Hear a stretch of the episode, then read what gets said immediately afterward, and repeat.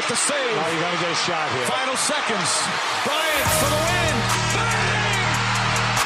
Bang! Buzzerbeater, der Basketball-Podcast. Hallo, liebe Buzzerbeater-Freunde. Wir sind wieder zurück. Finn und ich. Servus. Und ja, es ist in den letzten zwei Wochen mal wieder sehr, sehr viel passiert. Es sind ja nicht umsonst die NBA Finals gerade jetzt auch schon ange angelaufen. Und deswegen, ja, darüber werden wir heute auch natürlich unter anderem sprechen. Aber wir nehmen wieder mal auf am Donnerstag, den 8. Juli. Das heißt, morgen am 9. Wir sind schon wieder, ich rede schon wieder von der Zukunft, geht's dann weiter. Und es ist aber klar, Western Conference Finals sind jetzt vorbei und auch die Eastern Conference Finals. Aber irgendwie war es gar nicht so klar, oder Finn? Also die Suns haben ja in sechs Spielen gewonnen, 4 zu 2, mhm. und auch die Bucks. Aber so, so eine klare Angelegenheit war es irgendwie in beiden Situationen ja nicht, oder? Nee, also bei den Suns hätte man schon drauf kommen können, so dass sie es, dass sie es schaffen. Aber die Clippers haben natürlich wieder so ein kleines bisschen Comeback gestartet. Also da dachte man, okay, kommt jetzt schon wieder wie in den äh, zwei Serien zuvor gegen Dallas und gegen wen war das zweite? Gegen äh, Utah. Utah. Gegen Utah. Mhm. Ähm, aber dann haben sie die Suns dann doch noch rausgerissen. Aber Atlanta gegen Milwaukee, von Verletzungen geprägte Serie. Trey ja. Young, ähm, dann natürlich Janis. Wobei man das, das ja bei, bei der Clippers Suns Serie auch so ein bisschen zumindest sagen muss, weil Kawhi Leonard hat schon gefehlt. Das glaube ich. Klar, das ja, war ja, viel diskutiert. Aber da war es halt mitten in der Serie. Also da war es halt mhm. mitten in der Serie, dass es nochmal sich geändert hat. Also als dann einfach Bogdanovic der beste Hawks-Spieler war mal und bei den und trotzdem haben Bucks die Bucks sich nicht so einfach getan. Also das hätte tatsächlich in beide Richtungen gehen können. Wir haben ja Game 6 haben wir zusammen angeschaut oder war das Game 5? Game 5, glaube ich. Oder wir haben oder? telefoniert dann währenddessen. Ja, ja, ja. ja. ja. ja. Auf jeden Fall, ähm, ich hätte mir gerne Game 7 gewünscht zwischen den Hawks und den Bucks, aber so ist auch okay. aber ja, alles, alles ja jetzt schon entschieden. Die Phoenix Suns sind im Finale und auch die Milwaukee Bucks. Ich glaube, es hätte keiner vor der Saison vermutet, dass es dieses Finals-Matchup gibt. Also ich weiß nicht, ob du hast schon am Anfang, hast ja auch in der letzten Folge auch schon mal drüber geredet, die Phoenix Suns schon auf der Rechnung gehabt. Das ja, stimmt. Aber, aber definitiv das, nicht, nicht im Finale. Genau, das glaube ich auch nicht. Und die Milwaukee Bucks hätte ich tatsächlich auch eher nicht gesehen. Deswegen spannend und deswegen reden wir auch drüber. Aber es ist ja auch schon ein Spiel gewesen, von Dienstag auf Mittwoch. Spiel eins wisst ihr alle. Und aber um das mal erstmal einzuordnen, würde ich Stell sagen. Stell dir vor, die das jetzt nicht wissen. das, dann, das war schon. dann ist es komisch, wenn man hier vorbeischaut und hier reinhört. ähm, aber ich finde auch dieses Matchup so krass, weil Phoenix und auch Milwaukee einfach gefühlt noch nie in den Finals war. Also nicht noch nie, mhm. aber beide waren halt einfach erst, also sind jetzt erst zum dritten Mal in den Finals in der ganzen Geschichte der NBA, also zählt seit 1946. Die, zählt die Championship eigentlich von den Bucks noch für die, weil der Merger war doch später erst. Ich glaube, wann haben die den Titel gewonnen? 71? 71 haben sie gewonnen. Danach war, glaube ich, erst der Merger zwischen ABA und NBA. Ja, das stimmt, das also, stimmt. Aber es zählt weiß, schon. Okay. Es zählt schon als okay. Titel, glaube ich. Aber ähm, seitdem waren halt auch die Bucks, halt, das war halt noch legendär mit, mit Oscar Robertson und Kareem Abdul-Jabbar. Danach sind sie, glaube ich, noch einmal in die Finals gekommen. Ich glaube, gegen die Lakers, aber dann halt nicht mehr. Und die Phoenix Suns, die, da weiß man ja auch, da, daran kann man sich so ein bisschen dran erinnern, wenn man The Last Dance auch gesehen hat, weil da war das ja groß Thema dann auch das, das Matchup gegen Charles Barkley, der damals, es war 1993 und da war er äh, Finals, äh, da war er MVP, also Regular Season MVP und da redet ja auch Jordan so ein bisschen in der Doku drüber, dass er top motiviert dann war, weil er eigentlich gemeint hatte, er hätte auch MVP sein müssen von der Saison. Ja. Finals MVP sei dann geworden. Und da hat auch Charles Barkley dann nochmal drüber geredet, als jetzt auch die Phoenix Suns eingezogen sind ins Finale. I'm happy for my city. I'm really happy for the Suns organization and Chris Paul especially. You know, people ask me about regrets. And I said, I didn't have my team ready to play in game one. Uh, that's my biggest regret because the lights were too big for most of our guys in game one. You go back and look at the series, we, we only had really one bad game, and that was game one. Ja, und das Problem war ja wirklich, sie haben ja nur 4 zu 2 verloren. Das heißt, das Spiel 1 war natürlich entscheidend. Mhm. Und man kann nicht sagen, würde ich, würde ich jetzt mal behaupten, dass die Phoenix Suns nicht bereit waren in Spiel 1. Denn die haben das erste Spiel gewonnen. Das ist, glaube ich, der große Unterschied. Das, was Charles Barkley angesprochen hat, ähm, dass, es ein, dass sein Team nicht bereit war. Ähm, junges Team dieses Mal, extrem junges Team.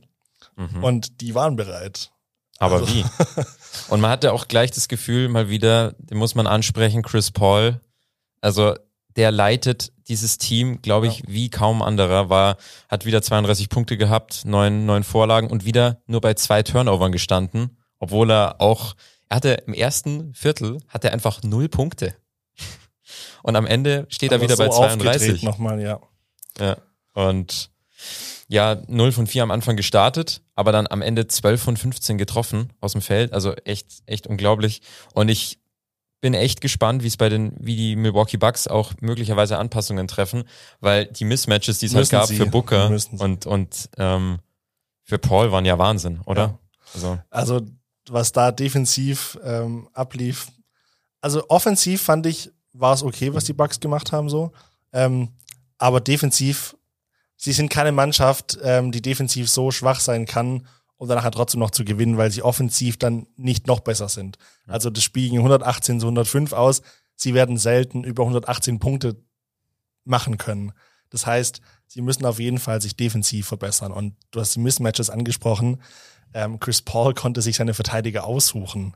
Also er hat manchmal sogar in Spielzügen dann äh, nochmal mehrmals ähm, einen Pick ähm, gefordert. Ja, da kann ich mich dran erinnern, das war irgendwie im, ich glaube im dritten Viertel oder so, das war glaube ich mit Mikael Bridges. Der stand dann so links und, und der wollte eigentlich gar nicht zum Pick kommen und er holt ihn sich so her, so jetzt komm, komm, dann weil er halt gegen erst- Lopez stand. Und es hat aber erst nicht funktioniert. ja. Und dann ein zweites Mal und dann hat, dann hat Chris Paul sein, sein äh, Matchup bekommen, was Ja. er wollte. Und das ist einfach das, was die Bucks sich nicht erlauben können. Sie können nicht ähm, sich von den Phoenix Suns da herumkommandieren lassen. Und ähm, ja, die haben, die haben den Spielplan aufgezeigt, die Suns, und die Bucks sind mitgezogen. Ja, und ich fand auch eben, weil du es weil du's gerade sagst, so, die, die Suns sind halt voll in ihr Spiel gekommen. Das heißt, sie haben einfach die Mismatches generiert für Booker und Paul. Und das muss ja auch ihr Ziel sein, wenn auf dem Platz bei den Bucks ein Brook Lopez zum Beispiel steht, den du einfach super attackieren kannst, weil der einfach, wie soll der auch einen Chris Paul verteidigen mit, mit seiner Größe und seiner Länge?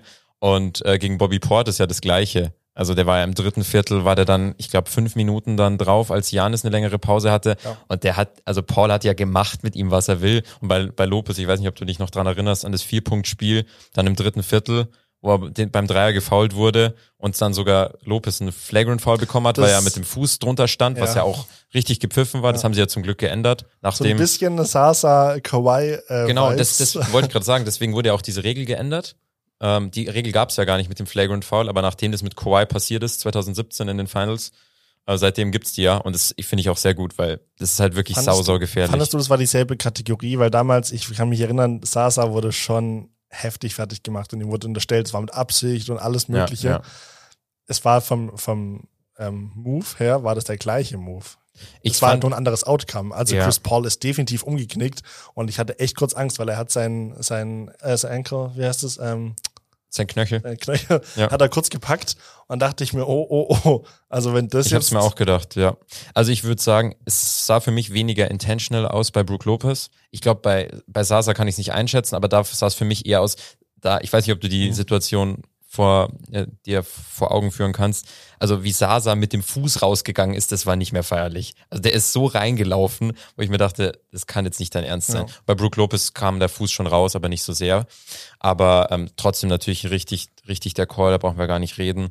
Und generell, wie er im, im das- dritten Viertel dann übernommen hat, Paul. Ja. Also, Aber du sagst, also die, die Big Men wurden halt komplett exposed. Also Brooke Lopez und Portis, ja. Ja.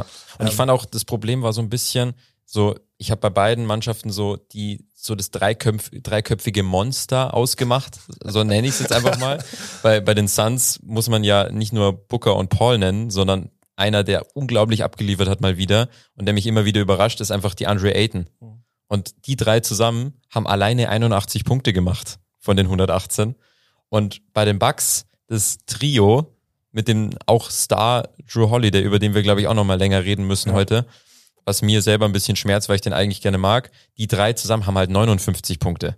So, und das ist schon alleine eine Differenz von 22. und Davon 29 von Chris Middleton. Genau, das muss man ansprechen, genau. Deswegen, das alleine da darf halt eigentlich nicht so eine Diskrepanz sein, weil Aiton ja eigentlich nicht dieser drittes, also schon natürlich der drittbeste Spieler ist bei den Suns, aber die drei Bucks-Spieler Ayton müssen eigentlich mehr machen, weil bei den Suns hast du halt einfach diese Breite. Die, die haben so viele Spieler, die zweistellig scoren können. Die Suns haben, äh, die, die Bucks haben das halt nicht. Aber Aiton bekommt immer noch nicht das Lob, was ihm eigentlich zusteht, weil das Problem halt ist, weil Chris Paul halt immer so abliefert. Ja. Deswegen ist halt immer der Fokus, oh mein Gott, wie geil war Chris Paul bitte. Und dann geht A- Aiton immer so ein bisschen unter, aber was der für sein Alter, 22 ist der, was der da performt, und er war die Schwachstelle. Also die Suns-Fans haben vor der Saison oder während der Saison vor den Playoffs bei ihm so die größte Schwachstelle gesehen. Kann er dann wirklich performen? Und er hat es in den Playoffs bis jetzt immer gut gezeigt, äh, ob es jetzt Andre Drummond war gegen die Lakers, ähm, Subak, äh, die Clippers, ähm, Jokic, Denver Nuggets. Also er hat schon echt ähm, sich nochmal gesteigert in den Playoffs und hat da echt schwere Matchups gehabt und hat sich da echt gut durchgesetzt. Und jetzt ist halt die Frage, wen stellst du lieber gegen Aiton? Janis Antetokounmpo oder Brook Lopez? Und Ja. ich bin ehrlich, ich würde Brook Lopez dahin stellen und das haben sie auch ähm, zu weiten Teilen gemacht. Auch zu Recht, finde ich, weil was machst du sonst mit Brook Lopez? Also Janis kann jemand anderen noch verteidigen, aber Brook Lopez, sonst ist er bei Jay Crowder, weiß ich nicht. Also auch da wird er also keine Chance haben. Deswegen finde ich eigentlich, es gibt kein besseres Matchup so, weil Lopez muss irgendwo aufgehoben werden und sonst verliert er halt jedes andere Duell. Ja, ich glaube, das Problem ist generell bei den Bucks, ähm, das merken sie jetzt schon, sie bräuchten, also sie müssten eigentlich ein Matchup haben, wo sie Brook Lopez gar nicht spielen. Weil Brook Lopez wird einfach die ganze Zeit attackiert. Preach. Aber das Problem ist, sie haben einfach nicht diese Breite, dass sie das anders auffangen können, dass sie jemand, dass sie anders spielen können. Weil wenn sie Janis auf der 5 spielen, dann haben sie auf den anderen Positionen Probleme. Weil dann spielt ihr, also man kann jetzt mal sagen, okay, man spielt mit Holiday, Middleton, Tucker und Janis. So, und wer ist der dritte? Spielst du dann Pat Connaughton oder spielst du dann Bobby Portis auf der 4? Der wird dann auch wieder attackiert. Also du hast das Problem, oder du spielst Bryn Forbes, der sowieso Das haben sie ja defensiv gemacht. anfällig ist. ja dann nachher in Richtung Small Ball gegangen. Genau, also du hast immer einen Spieler auf dem Feld bei den Bucks, der attackiert werden kann. Ja. Und das ist halt ihr größtes Problem. Und das hast du jetzt eben auch gesehen. Also Lopez und Portis, die wurden halt von Booker und Paul auseinandergenommen. Egal ob das hat man ja gesehen in der ersten Halbzeit, haben sie ja ähm, Switching Defense gespielt. Das heißt, sie haben eigentlich die ganze Zeit alles geswitcht. Ich will nie wieder das mit diesem Switchen. Das war so Horror. Fandest also Ich du? verstehe einfach nicht, warum die, die ständig geswitcht sind. Das war so unnötig. Ich fand tatsächlich, weil Das war so unnötig und es hat den, Mhm. die haben damit alles, die sind genau damit in die Falle ge, ähm, gegangen, in die, in die Falle getrappt, in die Falle gelaufen. ja. gelaufen, ähm, die die Suns ihnen dahingestellt haben. Mhm. Also das Switchen, das hat, das war so ein Killer für die Bucks Defense. Also das hat mir gar nicht gefallen. Mhm.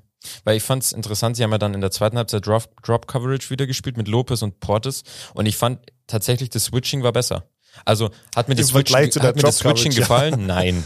Aber zur Halbzeit waren sie halt acht Punkte hinten und da haben sie eigentlich, waren sie noch gut im Spiel. Und in der zweiten Halbzeit dann, vor allem im dritten Viertel, haben sie es ja immer noch weiter gespielt, vor allem mit Portis dann. Portis war dann ab, ich glaube, so sieben, acht Minuten war noch im dritten Viertel zu spielen. Ab da war er auf dem Feld. Und dann ist Janis rausgegangen, weil ich glaube, Janis hat sich da ein bisschen verletzt gehabt. Das hat man auch gesehen. Ich weiß nicht, wie du das gesehen hast, aber in der zweiten Halbzeit war Janis auch nicht mehr so, bisschen- ja, hat nicht mehr so fit gewirkt irgendwie. Lief manchmal so ein bisschen, das lief nicht so ganz rund bei ihm, also wenn Ja. er aufgetreten ist, aber ähm, ja. Genau, und dann war halt Portis fünf, sechs Minuten drauf und in der Zeit sind halt die Suns sowas von weggezogen, weil sie halt dann mit Portis gespielt haben und Lopez. Und das Beste war ja dann, dann kam Janis wieder rein und ich glaube, Janis kam dann für Portis und dann war immer noch Lopez da. Also sie haben dann immer noch dieses, sie haben dann trotzdem noch irgendwie das Mismatch immer. Und das Also ist halt echt bin- schwierig. Also Switchen habe ich nicht gemocht, aber was noch viel schlimmer war, wie du es gesagt hast, Drop Coverage. Ich verstehe nicht, wie man gegen solche guten Shooter in eine Drop Coverage verteidigt. Ich das macht auch so überhaupt nicht gar verstehen. keinen Sinn. Vor allem wenn, jedem- wenn der dann reinzieht und Chris Paul, was der dann wieder gemacht hat, weil dann ergeben sich die Räume in der Mitte für Chris Paul, wenn er Lopez attackiert. Zum Beispiel, normalerweise nimmt er dann den, den Jumper von, vom Ellenbogen. Hat er nicht gemacht, sondern geht Vom Ellenbogen hat auch, glaube ich, noch nie jemand gesagt. Vom Elbow, ja. Stimmt. Aber es ist geil, das ins Deutsche zu übersetzen. Ja, für unsere HörerInnen. Ich weiß ja nicht, wie du, No aber, front. aber Hauptsache Jumper sagen. ähm, wie dann nochmal nach außen zieht, also nicht den, nicht den Jumpshot nimmt, sondern weil Lopez den wahrscheinlich schon antizipiert, geht dann nochmal raus und macht aus einem verrückten Winkel so Ja. einen Fadeaway-Shot. Du meinst den so von rechts? Genau. Ja, der, der war. Wahnsinn, der Wurf. Und das ist das, wenn du in der Drop, in der Drop Coverage spielst, ergeben sich in der Mitte so viele Räume für Chris Paul einfach. ja, und auch für Booker. Also Ja. Booker muss man auch ansprechen, hat er auch seine 27 Punkte gehabt. Aber, aber bei Booker, also bei Booker erwarte ich schon. Also da erwarte ich, da kommen Punkte und da weiß ich gar nicht, ob die Bucks das wirklich verteidigen können, weil er macht seine Punkte regelmäßig. Wobei ich konstant. finde, ich find, Holiday hat es eigentlich ganz gut gemacht. Also er hat halt am Anfang, im ersten Viertel hat er viel gemacht, aber dann hinten raus, er hat halt, er hat halt meiner Meinung nach viel zu viele Dreier genommen. Er hat acht Dreier genommen, hat einen getroffen. Da muss man sagen, der war halt sehr, sehr wichtig. Das war, ich glaube, die Bucks sind ja dann, die waren ja zwischenzeitlich dann, ich glaube, Anfang vom vierten Viertel waren sie 20 Punkte hinten. Und dann sind sie aber, ich glaube, vier Minuten vorm Ende waren sie dann auf einmal auf sieben Punkte dran. Und dann war ja super wichtige Phase, haben die Suns auch eine Auszeit genommen. Und dann hat halt Booker diesen einzigen Dreier, den er im Spiel getroffen hat, genau da getroffen. Der war halt super wichtig. Aber sonst, das ist halt, haben wir auch schon drüber geredet, so seine einzige Schwachstelle ist ja der Dreier. Den hat er zu viel genommen. Aber sonst, Würdest du sagen, eins von acht ist? eins von acht ist tatsächlich keine so gute Quote. ich fand noch viel besser Jay Crowder mit 0 von 5. Wobei, lass uns über Jay Crowder reden. Wie hast du Jay Crowder gesehen? Ich fand tatsächlich, ähm, er hat ein, ich fand also der Augen, der, der Eye-Test, Mhm. Das finde ich, das würde ich immer gerne mit Statistiken so vergleichen, weil Statistiken geben dir nachher so einen Überblick und jetzt steht dran, äh, 0 von 8 Würfen. So, das sieht richtig übel aus. Aber ich finde, er hat trotzdem das gemacht, was von ihm gefordert wurde und hat andere, anderen dann die Möglichkeit gegeben. Und von Jay Crowder weißt du, da wird jederzeit wieder was kommen, wo er wieder schön punkten wird. Ähm, aber manchmal gibt es halt so Spiele, wo dann einfach von dir was anderes verlangt wird. Und dann hat er das halt jetzt abgerufen. Dann braucht er, wenn die anderen punkten, muss er nicht punkten. Ja, und ich fand eben, was du gerade sagst, was von ihm verlangt wird, er hat halt eine Defens Defensivleistung gegen Janis teilweise gezeigt und Middleton, das war Wahnsinn. Also ich kann mich noch daran einmal, erinnern, ich Einmal glaub, so ein Offensive Foul auch gezogen. genau, Giannis, ja. wollte ich gerade sagen, genau, dieses, dieses Offensivfall, das er gezogen hat von, von Janis, also das war richtig gut gezogen Und und, davor der kann hat- gut, kann gut mithalten da. Also Auch ist auf körperlich. jeden Fall schwierig, klar. Also gegen Janis zu verteidigen macht echt keinen Spaß einfach. Und du hast auch gesehen, am Anfang wurde Jay Crowder schon so ein bisschen rumgeschubst von, von Janis, weil der kurz einmal so Ja. nach vorne zieht, kurz nochmal den Ball irgendwie oder dann kurz nochmal den Wurf verzögert und dann ist Crowder auch weg. Aber Crowder hat das Spiel über wirklich, ähm, ist dran geblieben und das ist das, was mir halt in der Bucks-Defense gar nicht gefallen hat. Das wir haben vorhin jetzt angesprochen, Drop-Coverage und, und Switchen. Ähm, was sie machen sollten, ist, dass sie den Screen mitgeben und dann, ähm, dass der Verteidiger, der On-Ball-Verteidiger, dann mitgeht und nicht dann wieder switcht, sondern wirklich, dass True Holiday wirklich Booker hinterherjagt. Und das will ich sehen, dass er dran bleibt, weil dann, das kann er. Und da kam mir einfach zu wenig, dass, da war mir zu wenig Attacke da in der Defense, ähm, dass da die Shooter verfolgt wurden. Mhm, mhm. Ja, also tatsächlich defensive äh, Bugs, da muss man echt, muss man auch gespannt sein, was jetzt ähm, Coach Bud, wie jetzt schon auch immer genannt wird, was der da vor allem anbietet, weil das mit der Drop Coverage, was wir besprochen haben, das war in jeder Serie Ja. bis jetzt bei den Bucks war das Thema, weil es immer ein Problem war. Aber Coach Bud will immer schön seine Drop Coverage im, mindestens im ersten Spiel spielen. Deswegen würde ich auch behaupten, Also, also das ist echt Ich weiß Wahnsinn. nicht, wie siehst du das Statement, wenn ich es so sagen würde? Die Bugs sind nicht wegen, sondern trotz Mike Budenholzer in den Finals. Würde ich halt zu 100 Prozent äh, unterschreiben. Also absolut. Ist jetzt nicht so, dass er gar keine Anpassungen vorgenommen hat. Man hat jetzt zum Beispiel auch in Aber dem er ist Spiel ja gesehen, er hat ja erstes mit Switching versucht. Ich hätte es halt weiter dann, ich wäre halt nach dem, nachdem man Drop Coverage versucht hat, wäre ich halt nach ein, zwei Possessions, wenn ich sehe, Chris Paul nimmt Bobby Portis und Lopez einfach komplett auseinander, dann würde ich halt dann, hätte ich dann halt wieder gesagt, okay, jetzt spielen wir wieder Switching, weil es einfach besser funktioniert hat. Das fand ich halt schade, dass er dann die Anpassung im vierten Viertel vorgenommen hat. Ja. So, ähm, aber ja, Coach Bud, ich bin gespannt, wenn sie jetzt nicht ähm, das Finale gewinnen, ob er dann bleibt. Ich glaube nicht. Aber über wen wir, finde ich, noch bei den Suns reden müssen, drei, bevor wir dann noch vielleicht bisschen zu den Bucks auch gehen, was da los war. Ähm, Mikael Bridges, auch 14 Punkte, auch extrem wichtige Würfe getroffen, auch defensiv gegen, du hast es angesprochen, Middleton, ein gutes Spiel gehabt. Hat mir sehr gut Aber gefallen. wie schwer waren die Würfe bitte von Chris Middleton? Also Props an ihn, dass er die getroffen hat. Aber Mikael Bridges hat es ihm so schwer gemacht. Das war echt, das war echt extrem Aber das bemerkenswert. ist schon heftig bei Middleton. Einfach du, Ähm, weißt leider auch nicht immer ganz, was du von ihm kriegen kannst, aber ähm, vermehrt. Also man hat es jetzt gesehen, als Janis dann verletzt war, war eine Woche außer Gefecht, die letzten Spiele in der Hawks-Serie. Ähm, da hat Middleton schon, schon mal gezeigt, dass er auch mal schon ein Team übernehmen kann. Nicht auf Dauer. Ich glaube nicht, dass er auf Dauer ähm, der beste Mann in einem Championship-Team ist. Dafür fehlt mir noch zu viel. Aber die Würfe, die er manchmal nimmt und wie er plötzlich heiß laufen kann, das ist schon Next Level. Absolut. Und dazu die anderen beiden, die ich noch meinte, bei den, bei den Suns, die von der Bank kommen, Cam Johnson und Cam Payne. Also die hatten auch Buckets dabei, die zu Phasen kamen, die so wichtig waren. Und ich liebe einfach Cam Payne. Ich liebe die Energie von ihm. Und ich finde es einfach, wir haben ja letzte Woche, äh, vor zwei Wochen drüber geredet in der letzten Folge, so geil. Der war einfach vor einem Jahr, war der komplett raus, spielt dann acht Spiele in der Bubble und hat auf einmal einen Vertrag und spielt da jetzt so eine Saison und macht, hat so eine Rolle. Also ich finde es einfach eine super geil. Googelt Super geile bitte Story. alle mal zu Hause Cameron Payne und Sid von Ice Age. Stimmt. Das Bild werdet ihr nie wieder rauskriegen. Ja. So. Seitdem mir Finn, tatsächlich ich wusste das auch nicht und seitdem Finn mir das gezeigt hat, habe ich auch jedes Mal diese Flashbacks an Ice Age. Das ist richtig traurig. Ja, aber Nee, ich finde es schon Ja. ein starkes Hustle von den beiden auch. Also die, die ähm, werfen sich schon auch in die, ähm, in die Aktion rein. Also gefällt mir auch die beiden auf jeden Fall. Was jetzt natürlich gefährlich werden kann, weil wir sprechen von der Tiefe der Bank. Ähm, jetzt fehlt einer erstmal. ja. Ähm, Saric. Ja, es kam auch heute raus. Ich weiß nicht, ob du es schon gehört hast. Kreuzband. Kreuzbandriss. Das ist eher nicht gut. Boah, ist richtig bitter. Ähm, ja, es war auch Anfang, ich glaube, Anfang vom Spiel. Das fand ich auch interessant.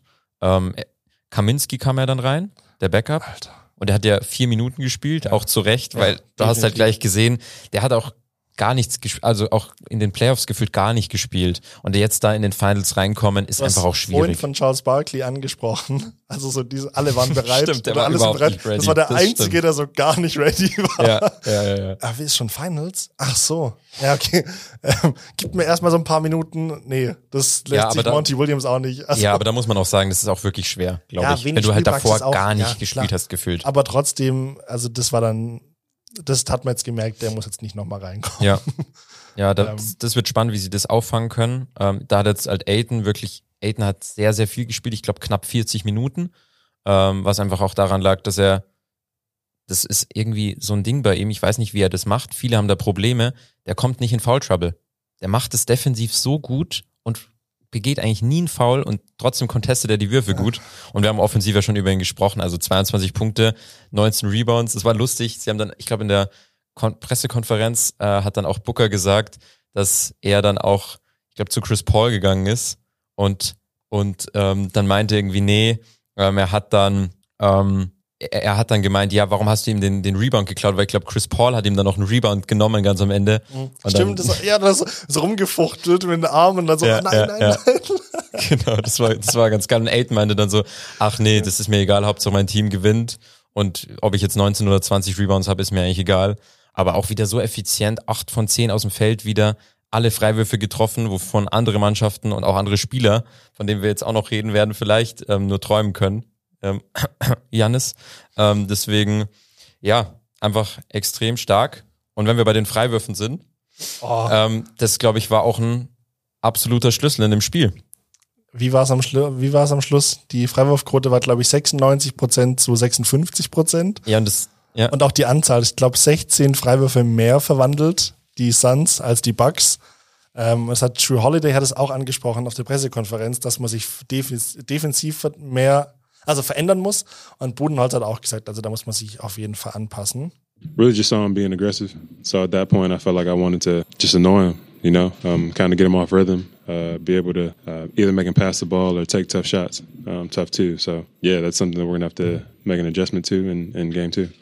Then we to the free throw line a lot. We got to do better with that. Uh, D Book got to the free throw line. Uh, great free throw shooting team. And then um, second half did better, but uh, just think Chris Paul got a little bit too comfortable. Ja gut, True Holiday hat gesagt, Booker, äh, starker Freiwerfer, 10 von 10, st- solide. Ähm, der Einzige, der einfach einen verworfen hat, die haben vier, nee, 25 am Stück reingemacht, 26. nicht mehr. Jay Crowder, der insgesamt einen Punkt hat. ja, also das, Ähm. das, vor allem, es wäre, glaube ich, ein Finalrekord gewesen, wenn, sie, wenn er den getroffen hätte. Das war schon ein bisschen bitter. Aber auf jeden Fall, also True Holiday hat auf jeden Fall schon recht. Also sie müssen ähm, mehr attackieren und gleichzeitig aber aufpassen, weil ich glaube, ähm, das einzige Mal, wo sie mehr Fouls zugelassen haben oder häufiger das Team an die Freiwurflinie geschickt haben, war gegen die Heat in den Playoffs. So im Game 2 oder so. Da waren es, glaube ich, dann 35 Mal, ähm, aber 24 nur davon verwandelt. Aber das, das kann nicht passieren. Also ein Team muss da aufpassen, dass sie, dass sie ja Stops kriegt, ohne jedes Mal zu faulen und jedes Mal das Team an die Linie zu schicken. Ich habe auch gesehen, ich glaube, insgesamt hatten die Bucks vier Fouls mehr. Also ich glaube, irgendwie Foul-Statistik war 18 zu 14 und trotzdem haben die so viel mehr Freiwürfe bekommen, die Suns, weil sie einfach cleverer waren in der Defensive. Und es ist ja, muss man echt ansprechen, du hast es gesagt, 16 Freiwürfe haben sie mehr getroffen und mit wie viel Abstand haben die, die ähm, Suns gewonnen? Mit 13 Punkten. Das heißt, wenn die einfach gleich viele Freiwürfe gehabt hätten, hätten sie wahrscheinlich gewonnen, weil die Wurfquoten bei den, bei den Bucks waren ja richtig gut. Sie haben auch echt viele Dreier getroffen. Und auch ich habe von 16 Giannis. Dreier getroffen. Ja, noch von Janis 7 von 12 ist echt nicht schlecht für seine Verhältnisse. Genau. Und Jan, äh, Janis hat auch einen Dreier getroffen, Pat Connaughton hat auch ganz gut getroffen, Bryn Forbes, Middleton auch. Der einzige, der halt abgefallen ist, den haben wir gerade gehört, Drew Holiday, also der war wirklich ein Totalausfall, ähm, aber sonst eigentlich gut getroffen. Und da bin ich aber nochmal bei dem Punkt mit den Freiwürfen. Du hast es gerade gesagt, Janis hat zwölf Freiwürfe gezogen, obwohl er eigentlich, das hat man gesehen, noch nicht ganz fit ist. Hat gut ausgesehen eigentlich. Bin gespannt, wie er jetzt auch in den nächsten Spielen dann performen kann. Und sonst aber vier Freiwürfe im ganzen Spiel vom Rest des Teams. Das kann nicht sein. Nee. Und Also- das zeigt mir ja auch, also wenn die Freiwürfe bekommen, das zeigt mir auch was vom Spiel. Und das heißt, wie oft attackiere ich auch den Korb? Und das fand ich echt stark von den Suns, dass ja nicht immer nur, weil die Würfe kommen ja nicht einfach im Jumpshot, also die, äh, die, die, die Fouls kommen ja nicht im Jumpshot, sondern die kommen ja vor allem dadurch, dass du halt ähm, den Korb attackierst und, und die Zone. Und ähm, das, ist, das zeigt mir dann auch, wie der Spielplan funktioniert hat und wie ich offensiv, wie offensiv meine Strategie war. Und Und von die einer jungen Mannschaft wie die Suns mit sehr, sehr viel Selbstbewusstsein. Ja, und das hat mir auch gefehlt, ganz ehrlich. Also klar, Middleton hat ein gutes Spiel gehabt, aber was war der Spielplan der Bucks? Also Middleton war sau oft in der Isolation und hat dann auch die Würfe getroffen teilweise. Der Spielplan war der, den Chris Paul vorgegeben hat. Ja, genau, aber ich meine auch in der Offensive der Bucks. Wa- Was war da die, was war da die Spielidee? Am Anfang haben sie es noch ganz gut gemacht, haben sie teilweise dann, ich glaube, das ist auch der, der Schlüssel, den sie auch öfter anwenden müssen, wenn auch Janis fit ist, dass Janis als Screener eingesetzt wird, dass Middleton und Holiday dem, oder Holiday den Ball kriegen und bringen und dann Janis den Screen setzt und daraus dann Offensive generiert wird. Janis rollt dann zum Korb ab, kriegt dann leichte Punkte. Das können sie eigentlich nicht verteidigen. Vor allem Aber das du haben sie ja kaum häufiger gemacht. dieses Duo haben. Also True Holiday und Janis müssten viel häufiger Pick and Roll spielen, weil dann auch Booker rausgeht, ähm, so ein bisschen, also du, du lockst ihn auch raus Und vor allem, dann er hast du dann- das Matchup. Und er das muss ja dann auch in der Defensive, müssen dann auch Paul und Booker viel mehr Energie verwenden. Ja. Und dann haben die auch in der Offensive nicht mehr diesen, diesen Freiraum und auch immer noch diese Luft. Und dazu, ähm, das ist eben der Punkt, finde ich, Middleton hatte wirklich ein gutes Spiel, aber hat zwei Freiwürfe bekommen. Der war nie eigentlich am Korb. Der hat eigentlich immer schwere Mitteldistanzwürfe getroffen. Und die hat er gemacht, gut. Aber das ist echt so ein bisschen auch sein Problem, wenn es mal nicht läuft, dann musst du als Star in der Lage sein, auch mal an die Linie zu kommen und dann dir an der Freiwurflinie das, ähm, das Händchen holen. Das hat zum Beispiel Chris Paul gemacht. Er hat die ersten vier Würfe nicht getroffen. Was hat er gemacht? Ein Foul gezogen, zwei Freiwürfe getroffen. Klar, das ist Weißt was nicht immer so, war? aber wo Janis auf ihn draufgefallen ist, wo er kurz abstoppt, allein vor dem Kopf, kurz und Janis Gefühl fast Giannis aufgefressen hat. Das war wirklich Wahnsinn. Ja. oh Gott, ja. wer einfach über ihn drüber fällt. Ähm, Ja. Aber, also das war, das sah, das sah nicht ganz so athletisch aus, Janis. Aber sorry, dieser Block. Ich weiß nicht, ob du dich Alter. noch erinnern kannst an LeBron gegen die Natürlich. Warriors. Alter Schwede, das Ich war hatte sowas von 1 zu Vibes von 1, Block, ja, ja. Wie die einfach das ganze Spielfeld runterrennt und den Chase-Down-Block setzt. Das war Wahnsinn. Also den kann man, den muss man sich auf jeden Fall nochmal anschauen. Ja, also Das- wenn ihr den nicht gesehen habt, das auf jeden Fall auf YouTube oder so nachschauen. Ja. Das war einfach ein Wahnsinnsplay, vor allem wenn du dir überlegst, Janis hat Spiel 6 und Spiel 7 gegen die Hawks verpasst, hat ein überstrecktes Knie, wo man sich dachte nach der Zeitlupe, oh mein Gott, der wird, weiß ich nicht, ein Jahr ausfallen oder so. Das war zumindest mein Eindruck. Ja, das wird auch. eine sauschwere Verletzung sein. Eine jetzt Woche. steht er dann jetzt da. Keiner wusste eigentlich, dass er in Spiel 1 überhaupt spielen kann. Und ich finde, dafür hat er auch einen guten Eindruck gemacht. Also er hat vor allem am Anfang gut gesta- gestartet. Das war auch das, was ich so ein bisschen angesprochen habe. Ich fand, in der ersten Halbzeit war er halt extrem aggressiv und gut und defensiv hat er auch einen extremen Impact gehabt. Aber in der zweiten Halbzeit, ich glaube, am Anfang hat er sich irgendwie vertreten oder verletzt, dann ist er auch ein bisschen länger raus und dann hat er nicht mehr, war er nicht mehr so aggressiv.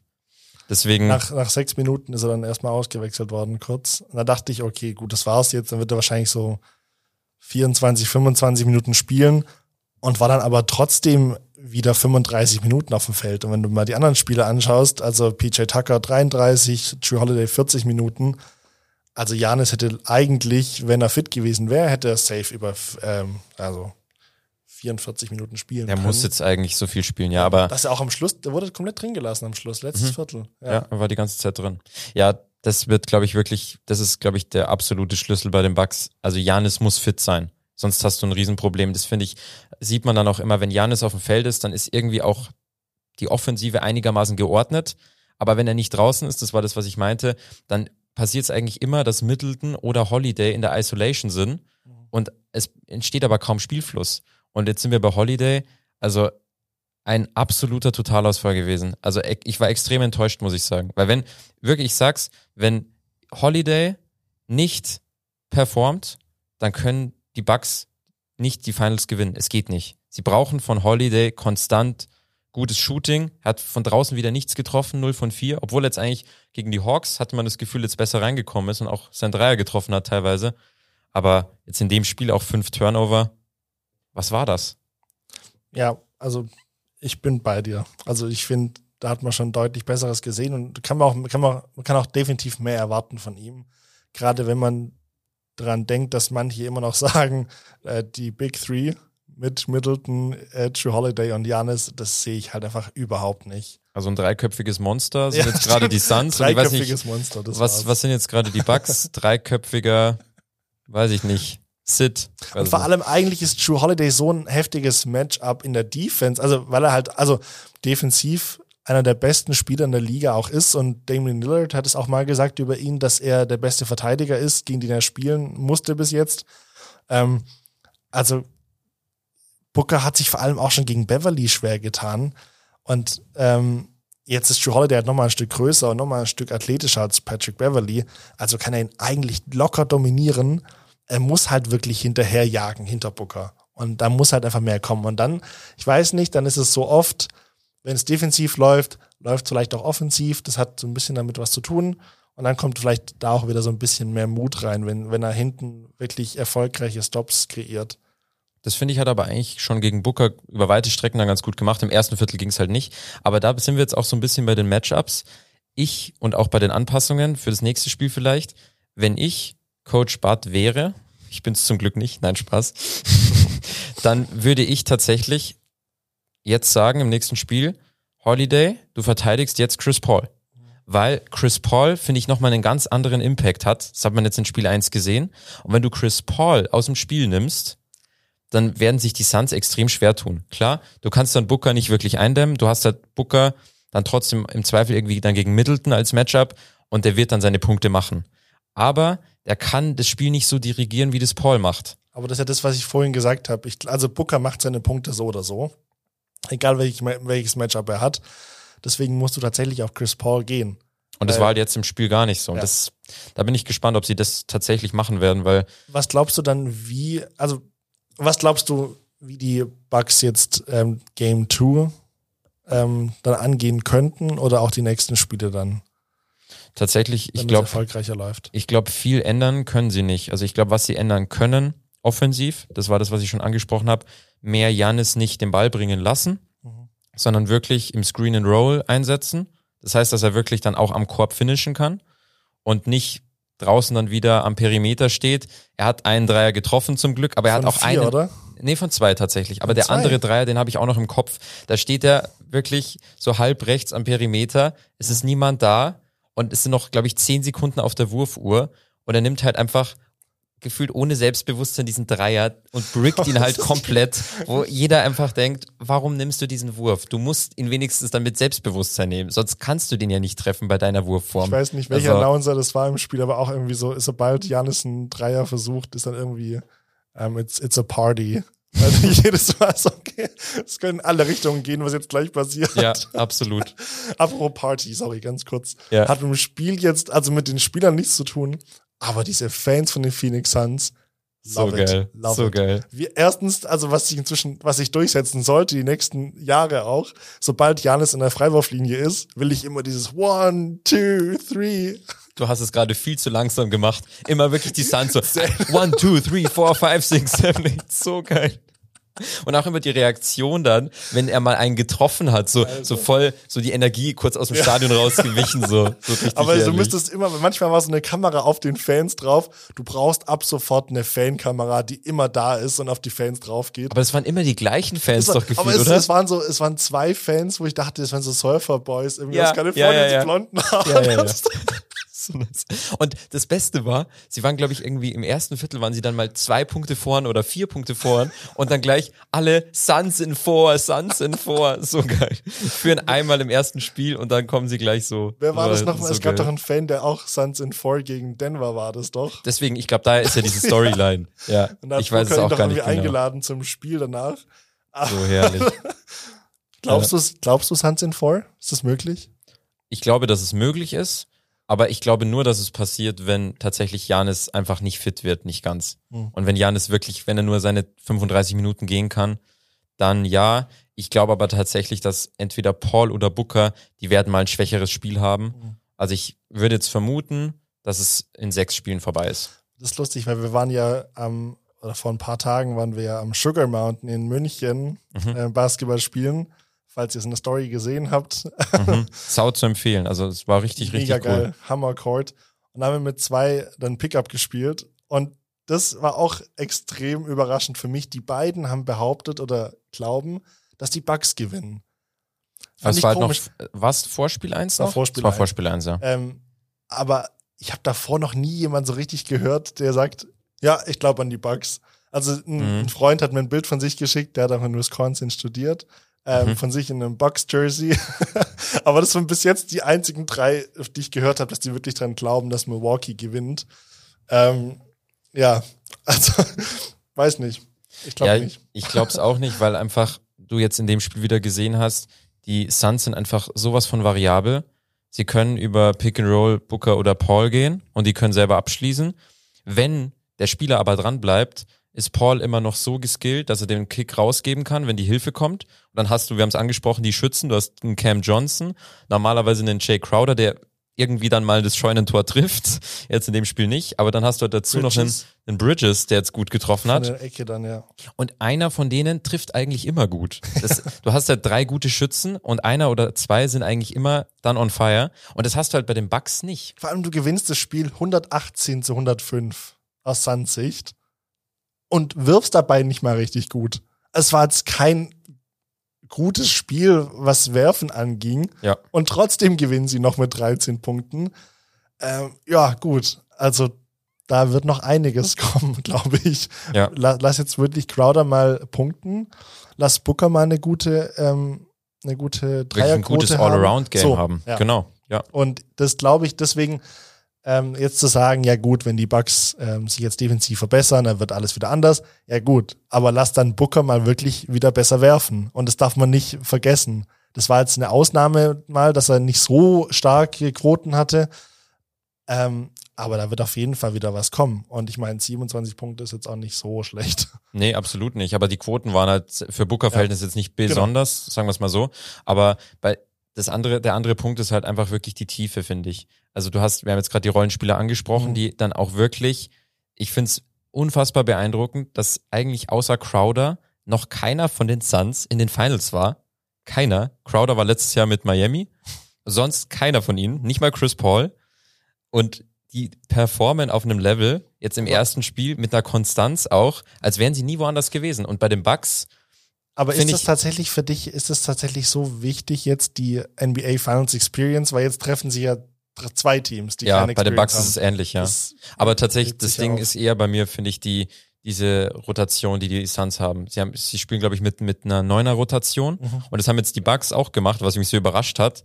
Dann hat jetzt Jeff Teague gespielt, zehn Minuten. Und sorry, Jeff Teague kannst du, den kannst du eigentlich in den Finals nicht spielen lassen. Problem ist nur, wen hast du als Backup auf der Eins bei den Bucks? Du hast halt niemanden. Du hast halt Holiday und das war's. Und Das Problem die anderen ist halt, halt einfach auch. tatsächlich bei den Bucks der Ausfall mit ähm, Dante DiVincenzo. Ja, absolut. Der ist wirklich ähm, Der wiegt schwerer, als man, als man, als meistens eigentlich so in der Berichterstattung rüberkommt. Ja. ja. Und ich weiß nicht, also in der regulären Saison hat mir Bryn Forbes manchmal richtig, richtig gut gefallen. Auch ein heftiger Dreierschütze. Bekommt jetzt nicht die Zeit, ähm, ich weiß nicht, zwölf Minuten hat er jetzt gespielt, ähm, zwei von vier von außen. Aber ähm, da hat man eigentlich auch nochmal gute Schützen. Also es ist nicht so, dass die Bucks gar keine Leute haben, die werfen können. So. Aber da ist halt der Riesenunterschied, finde ich. Bryn Forbes im Vergleich jetzt auch zu anderen Schützen bei den, bei den Suns, die haben halt 3 and D. Was jetzt, wir haben, über wen wir gar nicht gesprochen haben, der jetzt 3 nicht unbedingt hat, ist Torrey Craig. Ähm, Über den haben wir vor zwei Wochen auch geredet. Aber Bryn Forbes ist halt, also defensiv anfällig kannst du es ja gar nicht mehr nennen. Der wird ja, der wird ja pausenlos attackiert dann wie Portis oder wie, wie Lopez auf den großen Positionen. Und das ist halt das Riesenproblem. Und der Vergleich dann zu den Suns, du hast einen Mikael Bridges, der trifft seinen Dreier gut, aber er ist ein Lockdown-Defender. Du hast es ja, glaube ich, auch gesagt in der letzten Folge, du könntest dir vorstellen, dass der mal Defensive Player of the Year wird. Und ehrlich gesagt, ich sehe das auch, weil der ist extrem groß, extrem lang und verteidigt so stark. Und das ist halt einfach eine Luxussituation. Das da hat, haben wirklich die Suns ein Riesenglück. Und das hat auch Bill Simmons in seinem Podcast gesagt, auch zu dem Spiel. Er kann sich, wenn er vergleicht, Phoenix Suns und ähm, Milwaukee Bucks, wer muss jetzt gewinnen und wer kann vielleicht in den nächsten Jahren nochmal in die Finals kommen und sagt, hat dann gesagt, die Phoenix Suns, wo du dir erst denkst, okay, eigentlich haben die Bucks ja den, den Ja. ähm, zweimaligen MVP und der ist ja auch noch relativ jung, aber die haben eigentlich kaum mehr Möglichkeiten, jetzt dann was zu machen. Die haben einen Holiday mit einem großen Vertrag, sie haben einen Middleton mit einem großen Vertrag und sonst außenrum die Rollenspieler, klar, die, also du kannst daraus nicht mehr viel machen, weil die drei Spieler, die drei Stars schon so viel Geld haben und die Suns haben einen Chris Paul natürlich, der alt ist, aber so wie der jetzt spielt, vielleicht kann der noch bis er 40 ist noch auf dem Level spielen und dazu hast du halt diese unglaublich guten Rollenspieler. Das Ding ist tatsächlich aber bei den Bucks halt wirklich, wir haben darüber mal eine Diskussion gehabt, über Janis. Ähm, in den Big Games verpasst das irgendwie noch, dann wirklich zu performen. Und ähm, ja, reguläre Saison geil, aber gut, ist halt reguläre Saison. Ähm, und wie gesagt, also gegen die Hawks und ähm, gegen die Nets, das waren jetzt auch nicht wirklich so Performances, wo man sagt, haben sie richtig gut gemacht, deswegen, ja. Ähm, wir haben vorhin das Flagrant Foul angesprochen, David. Von, ich liebe diese Überleitung. Stimmt. Ich erinnere mich an das, du meinst das Flagrant Fall von, von Lopez an ähm, Chris Paul im, es war Anfang vom zweiten Viertel? Ja, Oder das nee, war Anfang, sonst an Anfang, vom, Anfang vom dritten Viertel. Ja, ja. Genau. Ähm, falls ihr euch jetzt zu Hause immer mal gefragt habt, wie das dann eigentlich mit dem Flagrant Foul so aussieht und was das eigentlich ist, und es gibt ja zwei verschiedene und so, da haben wir jetzt was Cooles. Und zwar erklärt euch jetzt Alina Zum zweiten Mal jetzt schon? zum zweiten Mal, ähm, wie das Flagrant Foul aussieht, was das so ist. Heute das Flagrant Foul. Im Deutschen wird es unsportliches Foul genannt. Es gehört seit der Saison 1990-91 zum Regelwerk der NBA. Das unsportliche Foul wurde dabei vor allem zum Schutz der Gesundheit der Spieler eingeführt. Dabei wird in zwei Abstufungen unterschieden zwischen dem Flagrant One und dem Flagrant Two Foul. Ein Flagrant One wird bei einem unnötigen Foul und Kontakt zum Gegenspieler gegeben, bei dem keine bis kaum eine Chance auf einen Ballgewinn besteht. Das Flagrant Two wird dagegen bei einem extrem harten Einsteigen gegen einen Gegner verhängt. Das Flagrant One wird daher auch weniger hart bestraft. Die Mannschaft des gefoulten Spielers bekommt aber im Unterschied zu einem normalen Foul zusätzlich zu den Freiwurfversuchen danach wieder Ballbesitz. Wenn ein Spieler zwei dieser Flagrant One Fouls in einem Spiel begeht, wird er vom Feld verwiesen. Beim Flagrant Two wird der foul spielende Spieler dagegen sofort vom Spiel ausgeschlossen und muss den Halleninnenraum verlassen. Flagrant One und Flagrant Two Fouls sind damit vergleichbar mit der gelben und roten Karte beim Fußball. Kleine Unterschiede gibt es aber doch. Bei einem Flagrant 2 Foul wird automatisch eine Geldstrafe für den verantwortlichen Spieler fällig, die bei bis zu 150.000 Dollar liegen kann. Außerdem gibt es zusätzlich in der NBA ein Strafpunktesystem. Ein Flagrant One Foul gibt dabei einen Strafpunkt, ein Flagrant Two zwei Strafpunkte. In der regulären Saison wird bei fünf Punkten der Spieler für ein Spiel gesperrt. In den NBA Playoffs gibt es aber ein anderes System. Wenn ein Spieler drei Strafpunkte gesammelt hat, wird bei jedem weiteren Strafpunkt eine Sperre von einem oder zwei Spielen ausgesprochen. Ob ein Flagrant One oder Flagrant Two Foul gegeben wird, liegt im Ermessen der Schiedsrichter. Seit der Saison 2006-2007 werden alle gegebenen Flagrant Two Fouls am Monitor per Instant Replay von den Referees überprüft. Dabei ist es möglich, die Entscheidung nach der Ansicht der Bilder zurückzunehmen. Danke, Alina. Wieder was gelernt. Ja, und wir hatten 150.000 Euro, ist halt äh, War das 150.000 Dollar. Bei Draymond Green, oder? Ich glaube, bei Draymond Green waren es, ich glaube, 140.000. Heftig. Aber das ist ja, das war, da, daran schauen, könnt ihr was- euch hoffentlich mal alle schauen, erinnern. was auf Brooke Lopez dazu kommt. Ja, genau. Ja. Das war ja 2016 in den Finals. Spiel 5 hat dann Draymond Green verpasst. Ja, und dann haben ja die Cleveland Cavaliers, man weiß es, 4 zu 3 tatsächlich noch nach 1 zu 3 Rückstand gewonnen. Also kann auch einen größeren Impact haben. Und jetzt haben wir die ganze Zeit über die NBA Finals geredet, über die aktuellen. Aber wie sah es eigentlich so in den, in den letzten Jahren aus? In den letzten Jahrzehnten? Weil wir haben vorhin, glaube ich, schon mal drüber geredet. Die NBA gibt's ja jetzt schon seit 1946.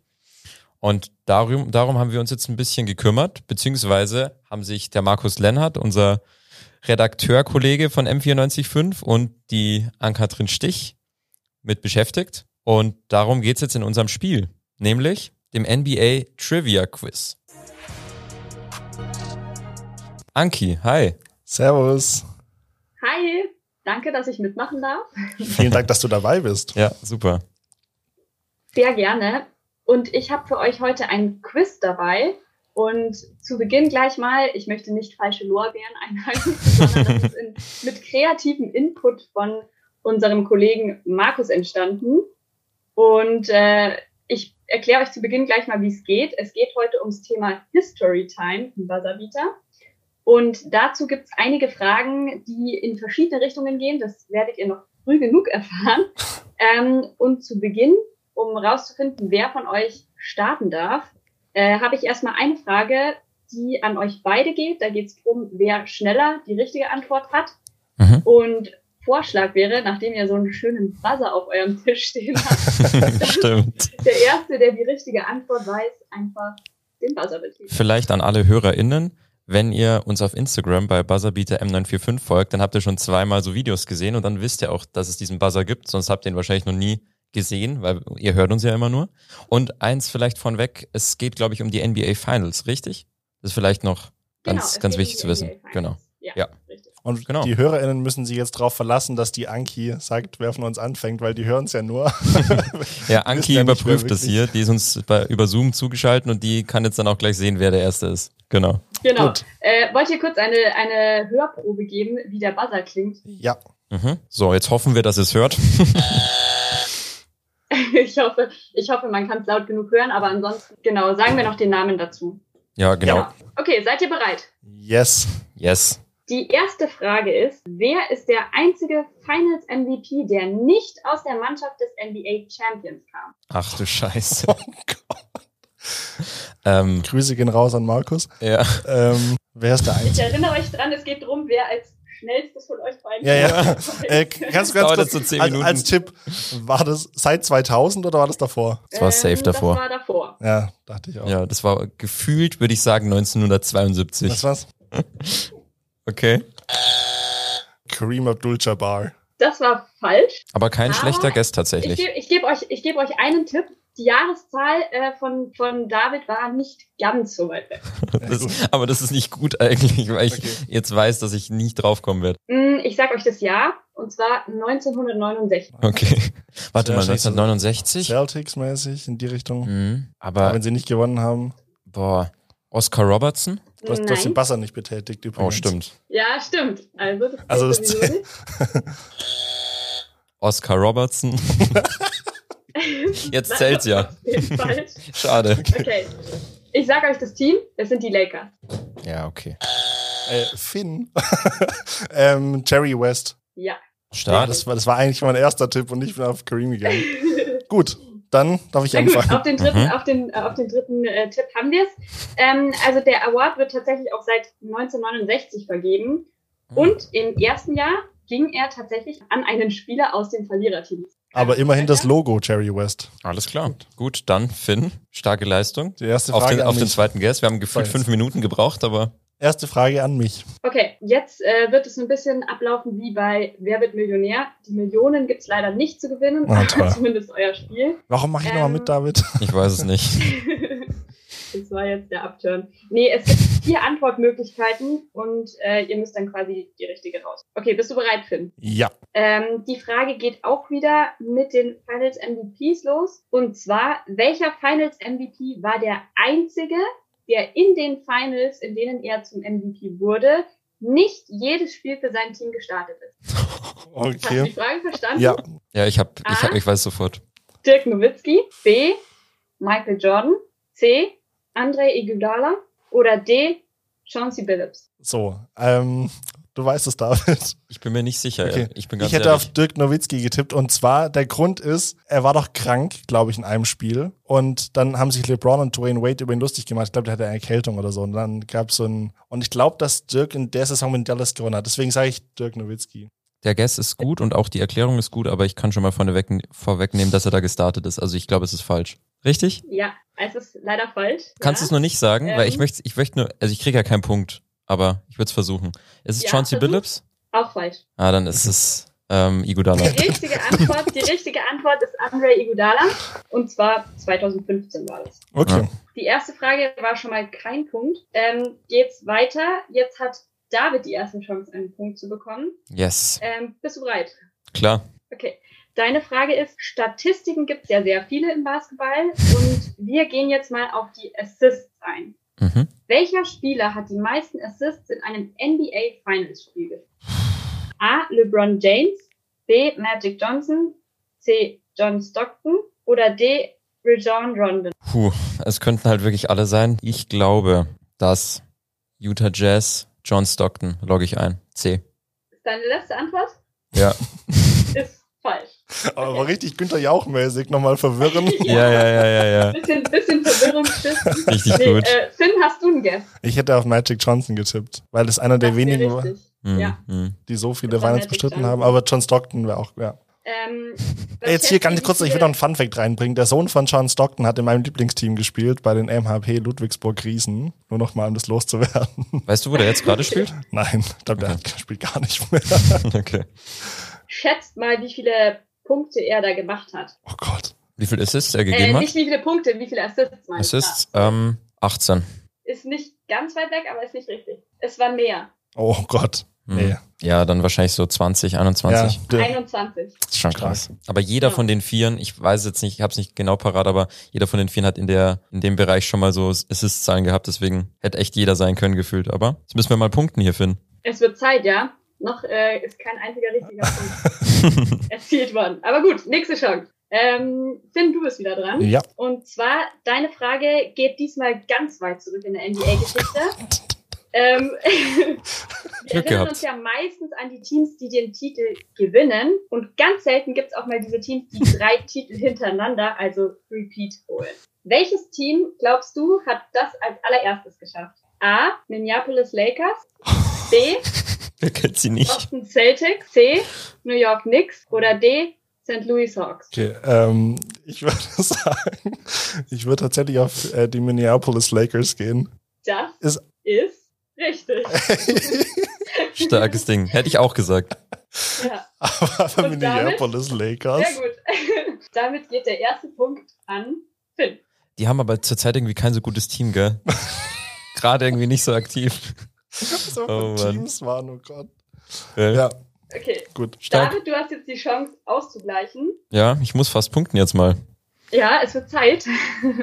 nee, ihr habt ja danach noch jeweils eine Frage. Deine Frage, David. Diese Teams waren in den Anfangsjahren der NBA alle stark und sind auch alle in die Finals gekommen. Aber welches dieser Teams war das erste, das dreimal hintereinander in den Finals war und dann verloren hat?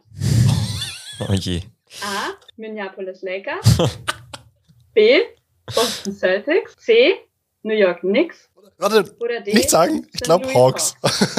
Nicht die St. Louis Hawks wieder. Oh je. Also kannst du nochmal, du kannst du noch mal die Frage, nee. Finn darf gar nicht antworten. Finn, du bringst mich aus der Ruhe. David, du darfst. Ja, ja, kannst du nochmal die Frage wiederholen? Also es sind genau die gleichen Teams und du sollst entscheiden, welches dieser Teams das erste war, das dreimal hintereinander in den Finals war und dann verloren hat. Und die Antwortmöglichkeiten sind dieselben wie davor, also Minneapolis Lakers, Boston Celtics, New York Knicks und St. Louis Hawks. St. Louis Hawks. Entschuldigung. Ich würde jetzt sagen, dass es die St. Louis Hawks sind. Das ist mein Guess. Bleibst du dabei? Oh, hat sie vorhin schon mal gemacht. Andererseits, warte mal. Jetzt hast du mich, gut, wenn du mich so aus der Ruhe bringen willst, dann überlege ich nochmal. Also die Minneapolis Lakers waren es ja vorhin. Und die sind ja im Westen. Aber die St. Louis Hawks sind ja auch im Westen. Das heißt, wenn die Minneapolis Lakers die ersten waren, Sind die die einen St. Louis hatten. Hawks im Westen? Ja, St. Waren Louis. die im Westen? St. Louis müsste doch im Westen sein, oder? Nee, eigentlich nicht. Das St. ist, glaube ich, so genau die Linie. Ach so, okay. Ja, dann bleibe ich bei St. ja, Louis Hawks. St. Louis ist ja äh, unter Illinois. Oh, dann dann, dann habe ich geografische gerade Denkfehler. Okay, dann bleibe ich dabei. Ja. Okay, das ist leider falsch. Mhm. Die richtige Antwort sind die New York Knicks. Und zwar 1951, 1952 und 1903. Ja, aber wenn ein Team dafür bekannt ist fürs Verlieren. Mhm. Hättest, hättest du nix genommen? Nein. Nee, ich glaube, ich weiß nicht. Vielleicht Celtics. Was hättest keine du Ahnung. genommen? Ich glaube, die Celtics. Ja gut, jetzt sollte Finn halt nicht richtig sein, gell? sonst war's das mit mir. Das stimmt, ja. Also jetzt Entscheidungsfrage. Oder die Möglichkeit zur Entscheidungsfrage. Okay, Finn, deine Frage. In der Geschichte waren die NBA nicht immer konkurrenzlos und die American Basketball Association war zwar nie so groß wie die NBA, aber trotzdem haben sich beide Ligen irgendwann zusammengeschlossen. Mhm. Welches ABA-Team hat als erstes eine Meisterschaft? A. Denver Nuggets, B. San Antonio Spurs, C. New Jersey Nets oder D. Indiana Pacers? Ähm, schwierig. Wie bei jeder Frage, oder? Also Ja, die ja, ja, Fragen ja, sind echt, echt schon, schon schwer. Ähm, also noch, als sie in der ABA waren oder als sie, als dann zusammengelegt wurde und dann in der gemeinsamen NBA haben sie dann den ersten Titel geholt. Die Frage würde ich jetzt gerne an die Regie weitergeben, aber ich gehe davon aus, dass Sag, es, ähm, weißt du, steht zufällig das Jahr nach dem dran? Zusammenschluss war. Okay, nach es war nach dem Zusammenschluss. Gut, jetzt muss ich noch wissen. Ich würde, ich würde, ich weiß nicht, ob das so ein Trap ist mit den Spurs. Ich sag, weißt du was, ich sag jetzt einfach äh, Spurs. Bleibst du dabei? Nein, Ja, Spaß. ich bleib- Frage nicht schon wieder. Ich bleib dabei. Ähm, ja, ist auch richtig. Diesmal wäre es eine Verwirrung gewesen. Krass.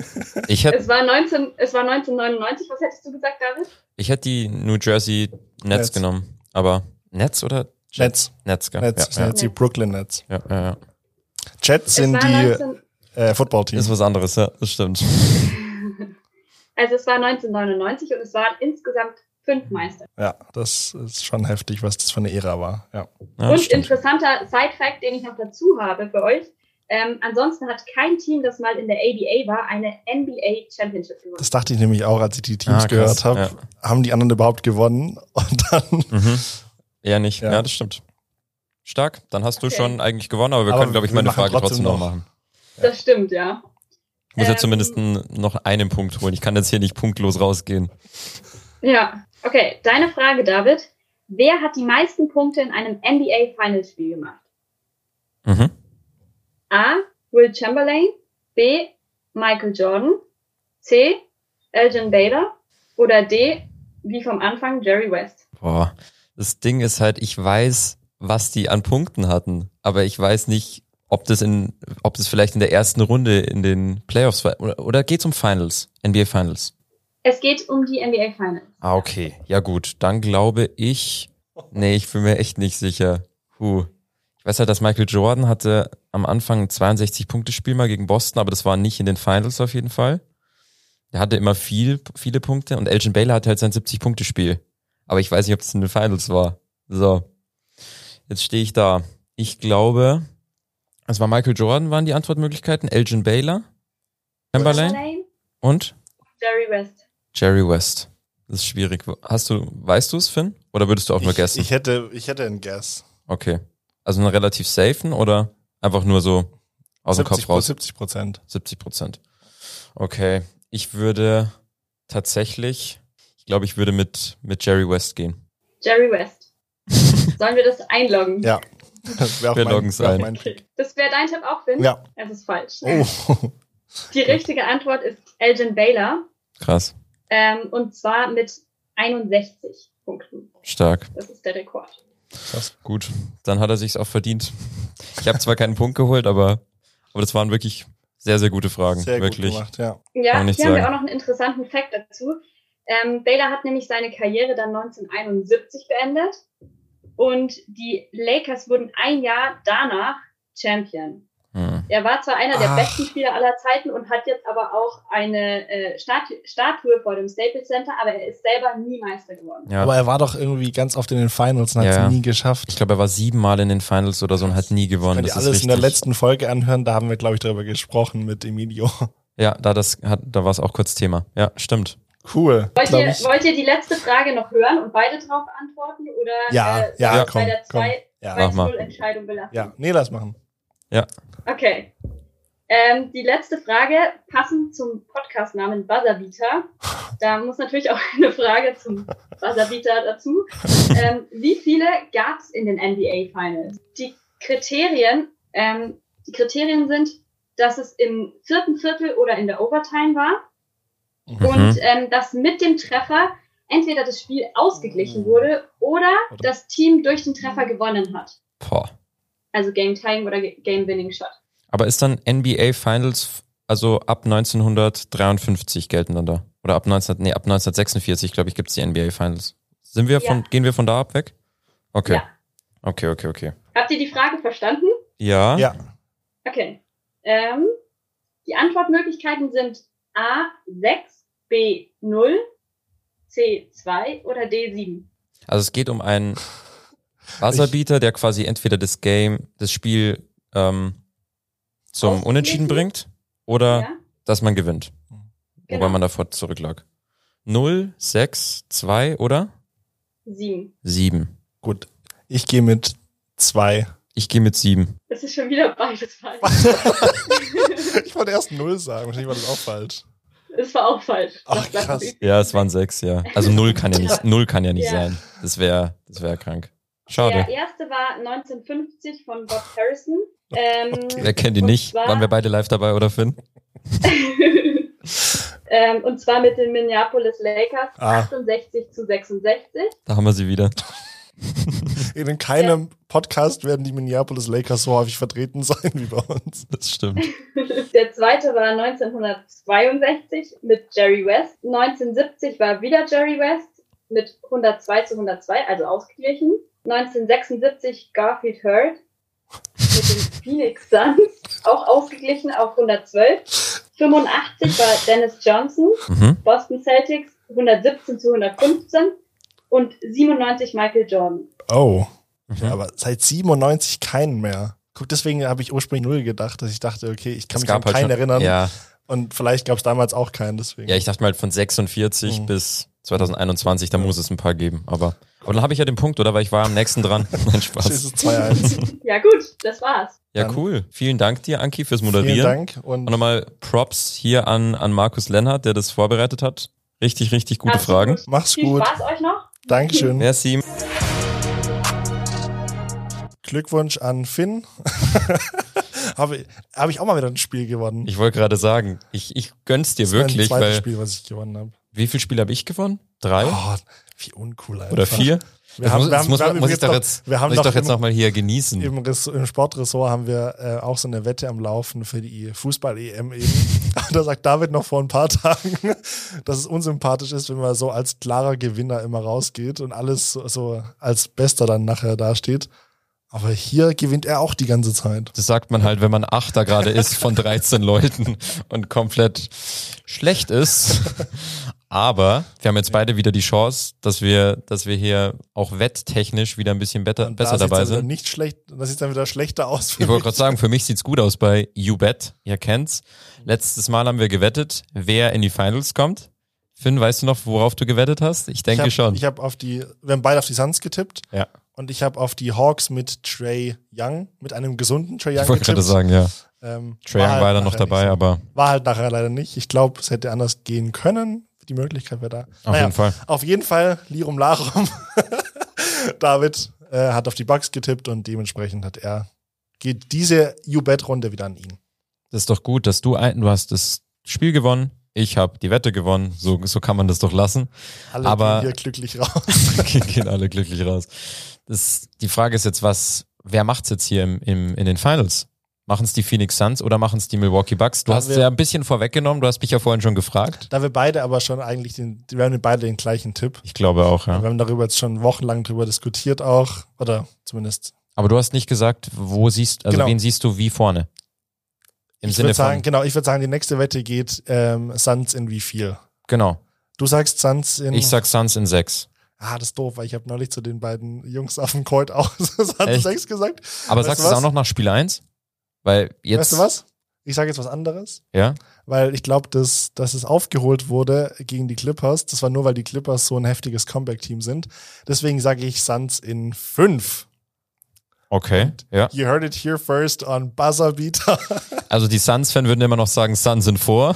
aber noch Ja, ist es so, möglich. ja, aber das bin, da bin ich definitiv nicht. Ja, aber wird spannend. Spiel Ich bin auch keiner von diesen verrückten Suns-Fans, die dann mit nacktem Oberkörper da abgehen im Stadion in der Arena. Besser ist es. Besser ist es. Ja, Spiel 2 ist ja dann Donnerstag auf Freitag. Also das habt ihr dann quasi schon gesehen, wenn die Folge rauskommt. Aber Spiel 3 ist ja dann das nächste von Sonntag auf Montag. Und da Ganz es, geht's dann ziemlich special zu, denn ihr seht, wenn ihr auf Instagram bei Buzzerbeater M945 vorbeischaut, wenn ihr da auch abonniert habt, dann seht ihr ja, dass wir da immer wieder mal die Videos zeigen und bringen. Und da sind wir in einem ganz speziellen Raum, in dem Podcast-Studio hier bei unserem Sender M945. Und da werden wir uns dann am Son von Sonntag auf Montag treffen, live das Spiel schauen und danach dann sofort die neue Folge aufzeichnen, Genau. die dann am Montag gleich kommt. Also wahrscheinlich Montag wird das Spiel, wann wird es vorbei sein?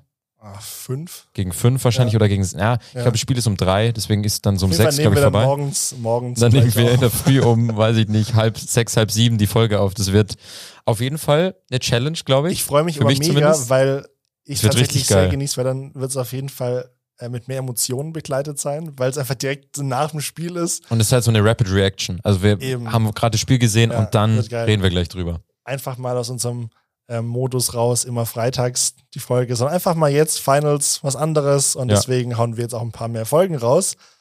Deswegen darauf könnt ihr euch freuen und ich freue mich auf jeden Fall mega die ganze Woche schon. Ich bin so hyped auf mega den geil. Dreier einfach, dass wir das nachts anschauen. Und vor allem ist es einfach geil, weil Spiel 3 wird dann schon viel aussagen. Spiel 3 entscheidet sich, entscheiden sich Serien so oft.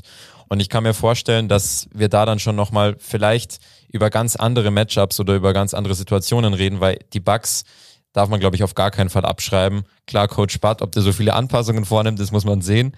Aber wird, glaube ich, eine sehr, sehr geile Serie, auf die wir uns freuen können. Sehr, sehr spannend.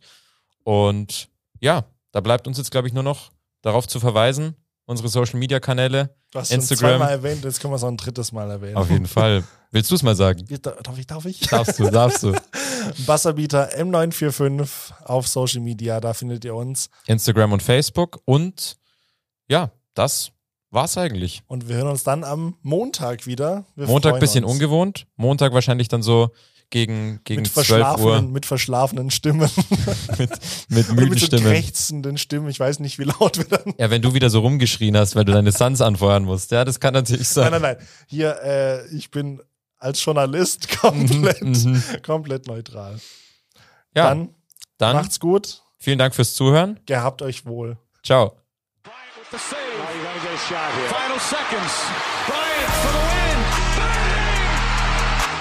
Buzzerbeater, der Basketball-Podcast.